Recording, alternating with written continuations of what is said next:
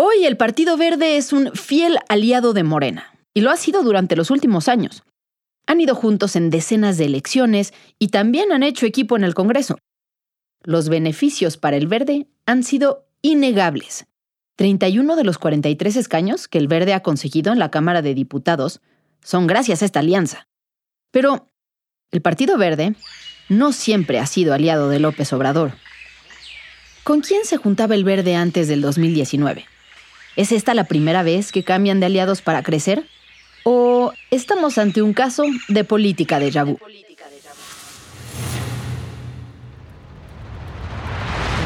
Pueblo de México. Protesto guardar Y hacer guardar la constitución política y las leyes que de ella emanen. Y si así no lo hicieren, Que la nación me lo demande. Yo soy Fernanda Caso y este es un episodio de Política de Yabú para N Podcast. Recuerda darle clic al botón de seguir para enterarte cuando salga un nuevo episodio y no olvides seguirnos en redes sociales.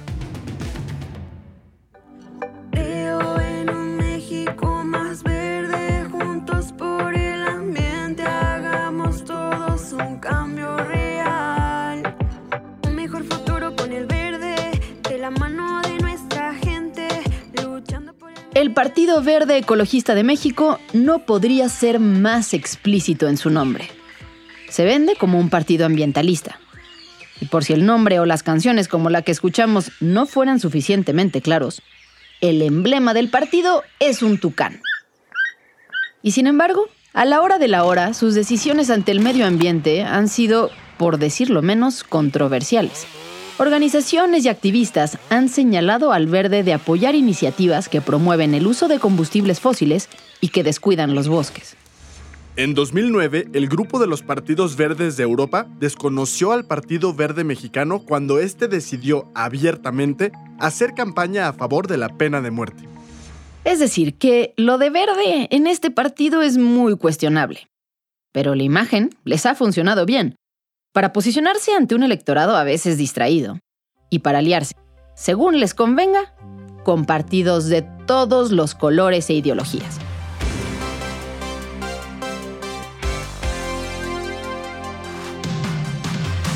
Esta es la historia de cómo empezó el pragmatismo verde. Aquellos años cuando en menos de lo que dura un sexenio, el Partido Verde se alió con tres partidos políticos distintos, que en ese entonces eran acérrimos rivales unos de otros.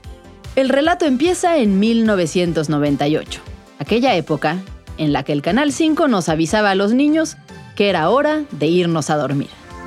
Ya va siendo hora de que los peques nos vayamos a la cama.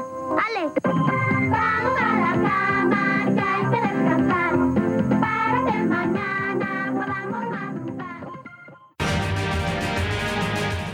Unas horas más tarde empezaban los noticieros de aquel México convulso, cuyo sistema político, luego de décadas, comenzaba a mostrar sus grietas.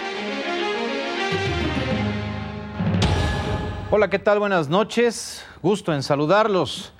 La información de último minuto es... El país se estaba transformando. Un año antes, en 1997, había sucedido algo impensable. El PRI había perdido la mayoría en el Congreso por primera vez en la historia. Y por si fuera poco, el PRD había conseguido el triunfo en el gobierno de la Ciudad de México con Cuauhtémoc Cárdenas. En medio de la vorágine, un pequeño partido intentaba abrirse paso.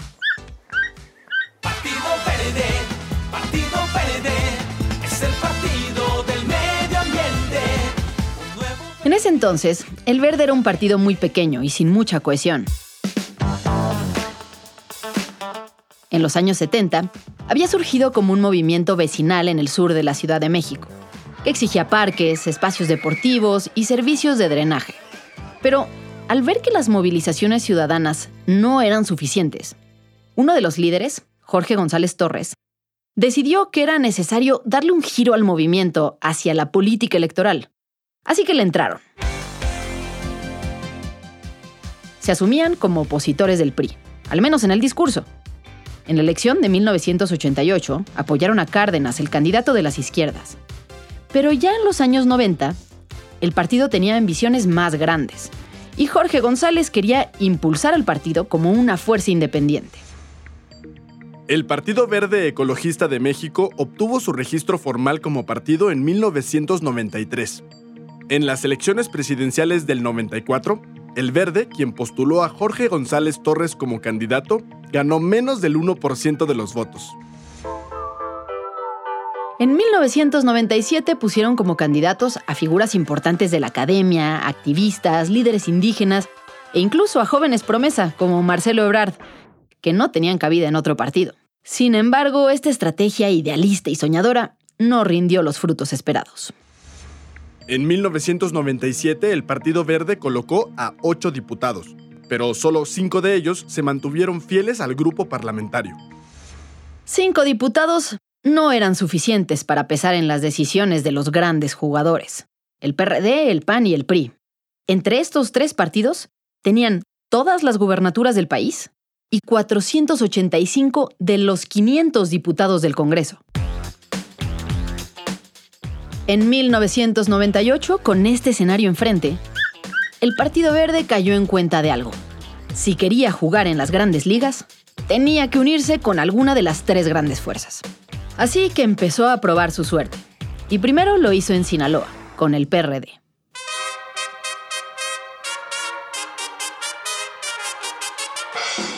En 1998 hubo elecciones en Sinaloa y el Partido Verde decidió apoyar a Rubén Rocha Moya, el candidato de la izquierda.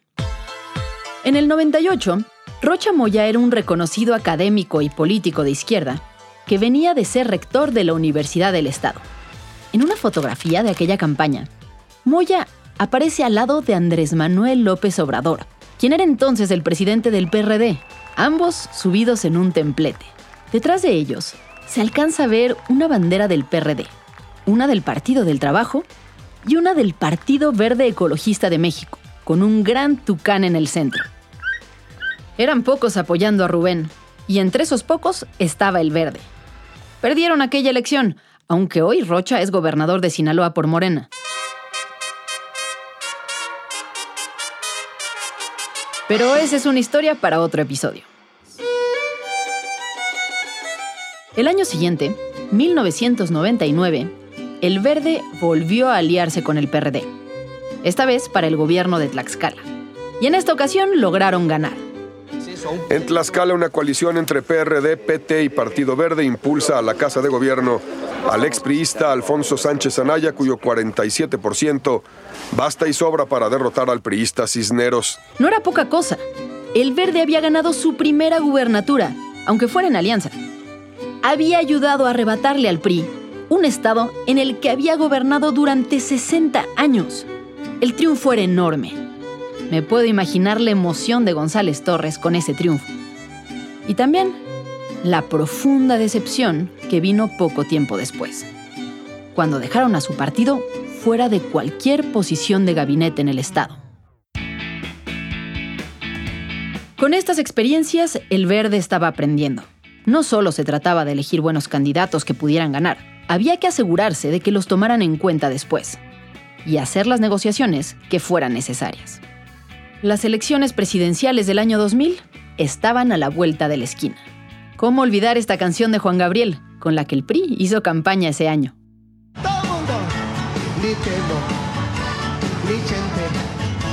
Francisco va a ser el presidente, ni el PRD ni el PAN. El PRI es el que va a ganar. Temo, Cuauhtémoc Cárdenas, era una vez más el candidato del PRD.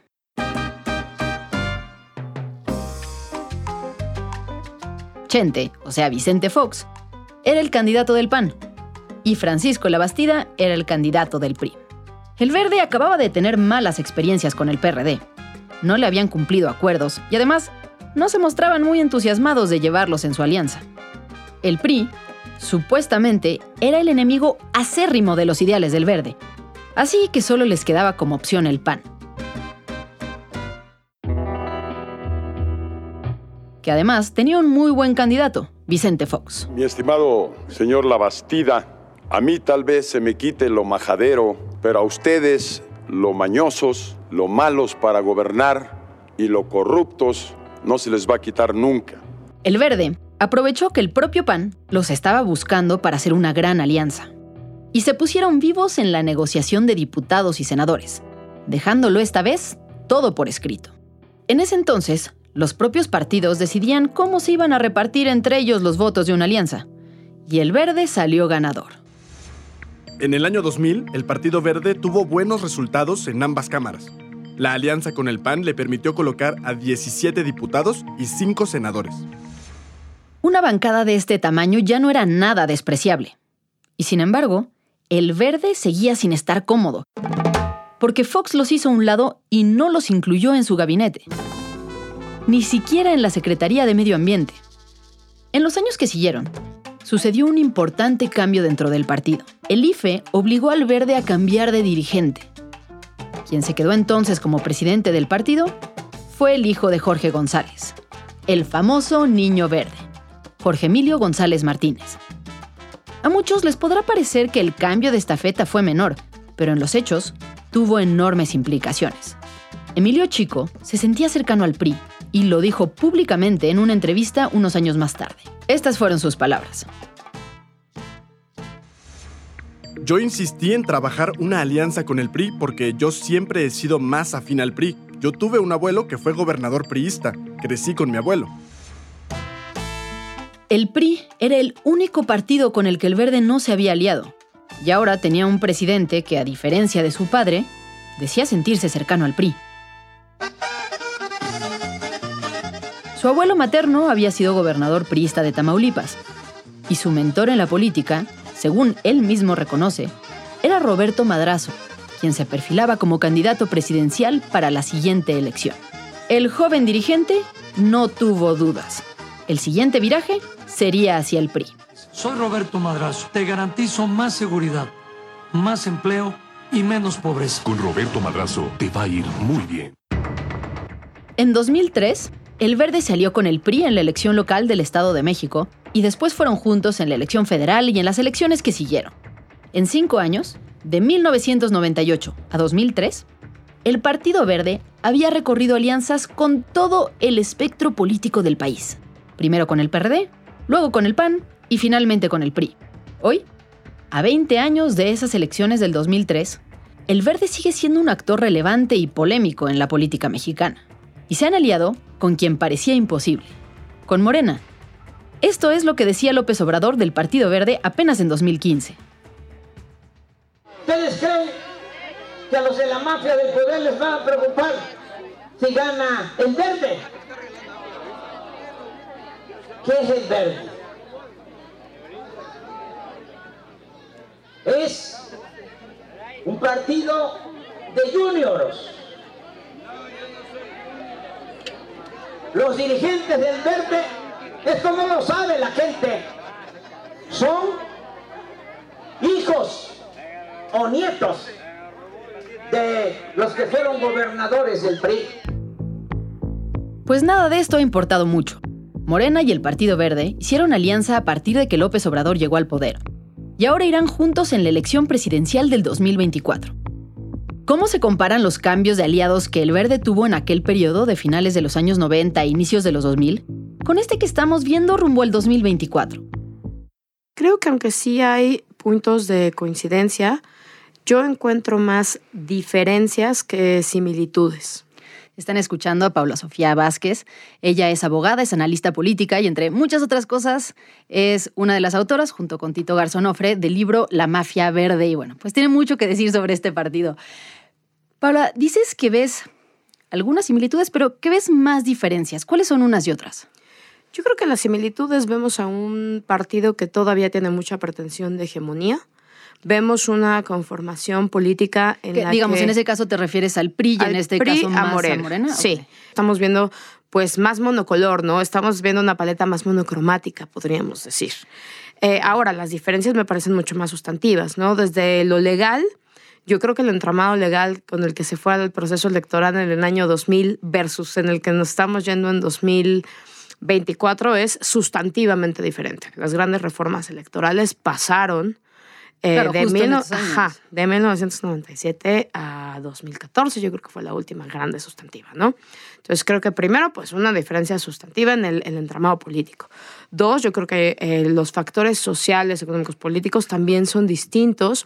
Si bien el país ha cambiado mucho, el sistema político de partidos, las reglas han cambiado mucho, hay cosas que sí parecen estarse repitiendo y una de ellas son estas alianzas pragmáticas del Partido Verde. ¿no?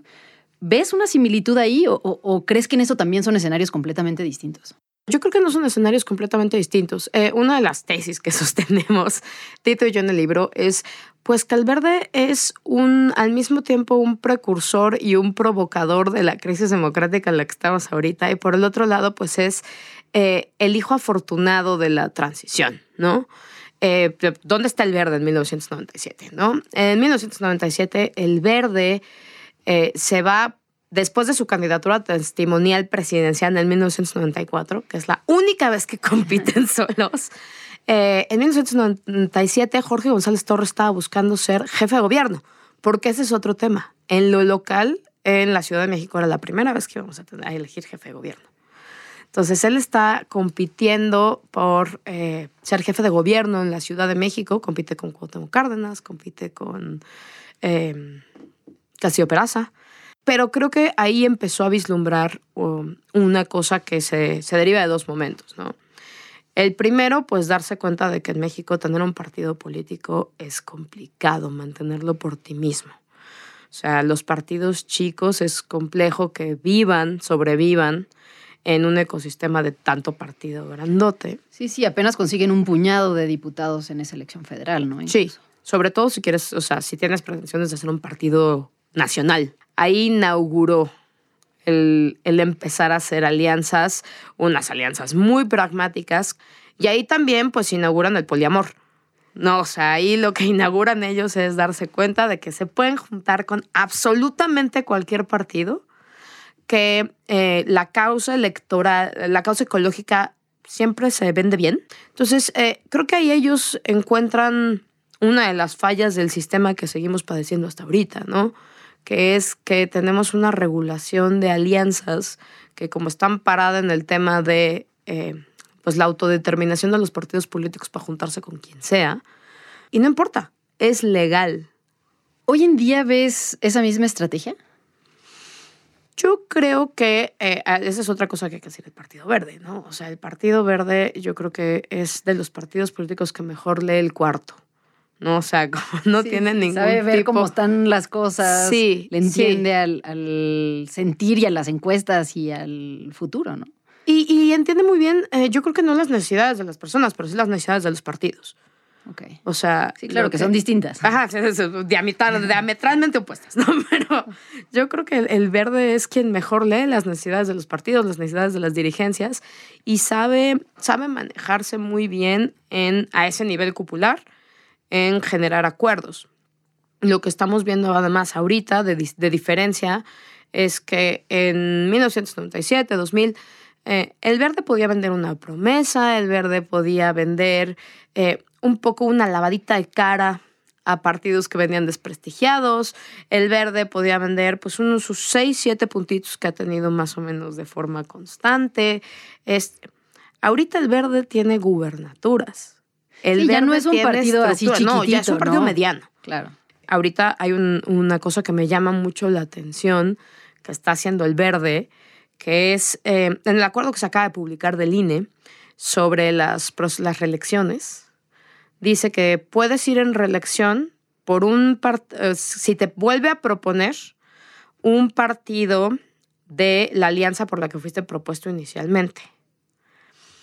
Eso le abre la puerta a todos los priistas que se quieren reelegir, que no van a ser reelectos y se quieren pasar a Morena.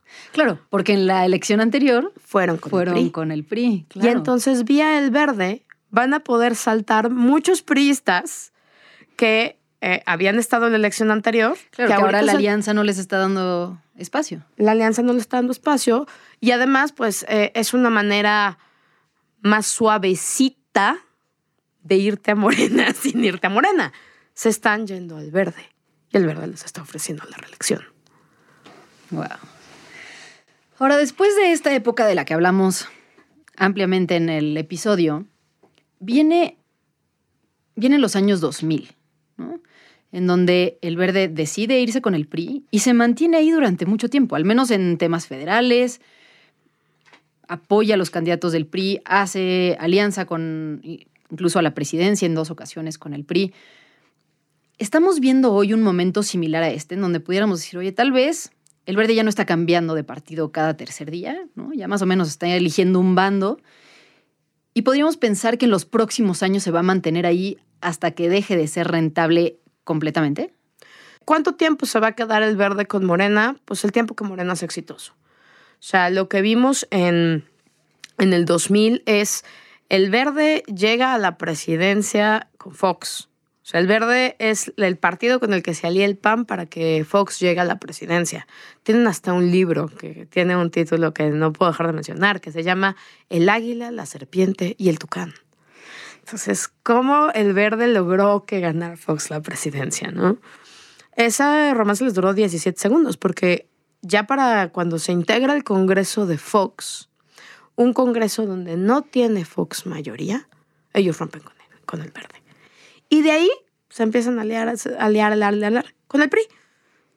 Son tres elecciones presidenciales, ¿verdad? Es, es la de Madrazo, es la de Peña Nieto y es la de Mid. En esas tres están en alianza formal al menos con el PRI, ¿es correcto? Sí, sí, sí, sí. O sea, y ahí se quedan mucho tiempo con el PRI. Se quedan mucho tiempo con el PRI porque les va muy bien con el PRI. En el momento en el que no les empieza a ir bien, es en el momento en el que cambian de otra vez de host, ¿no? O sea, ya este host ya no está acá, me voy a ir a otro host, ¿no? Y ese es, eh, pues, ¿cuál? Morena. ¿Por qué? Porque pues ahorita tiene dinero, porque ahorita tiene poder, porque ahorita eh, concentra más gubernaturas, concentra más municipios, tiene el Congreso y, eh, y además tienen una política en la que han sido, vamos, tienen una política de redención, podríamos decir, ¿no? Eh, también públicamente en el momento en el que el verde se alía con Morena, le quedaron perdonados todos sus pecados.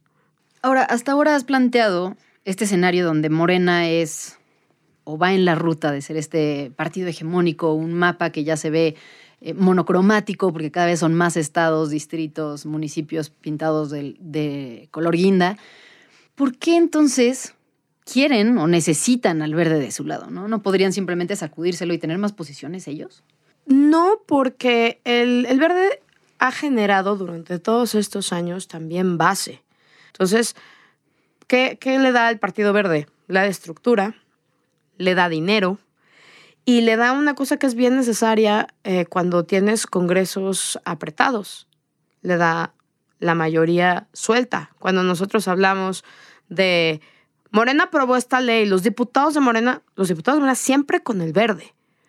Sin los 60 diputados del verde, Morena, a Morena le costaría mucho trabajo. Tendría que irse a trabajar y a negociar y a hacer cosas con la sucia oposición si el Partido Verde dijera yo ya no voy contigo.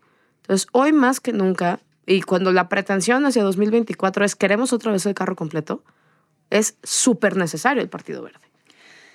Entonces, lo que podemos esperar es lo que estamos viendo ahorita. Que al menos a corto plazo el verde se mantenga como un fuerte aliado de Morena de aquí hasta las elecciones del 2024 y ya después de eso veremos qué pasa. Exacto. Pues como ya escucharon, aquellas alianzas del verde a finales de los 90, inicios de los 2000, no son exactamente iguales que las que estamos viendo ahora, pero tienen curiosas similitudes. Nos escuchamos la próxima semana por aquí, en el próximo episodio de Política de Yabú. No olviden seguir las redes sociales de N+, compartir este episodio con sus amigos o conocidos a los que les gusta la política o que quieren estar más enterados de lo que está pasando. Y les dejamos una encuesta ahí en Spotify. Díganos lo que piensan y por ahí nos estamos leyendo. Si quieren conocer más sobre las elecciones de las que hablamos hoy, les dejamos algunas ligas que usamos como referencia en la descripción del episodio.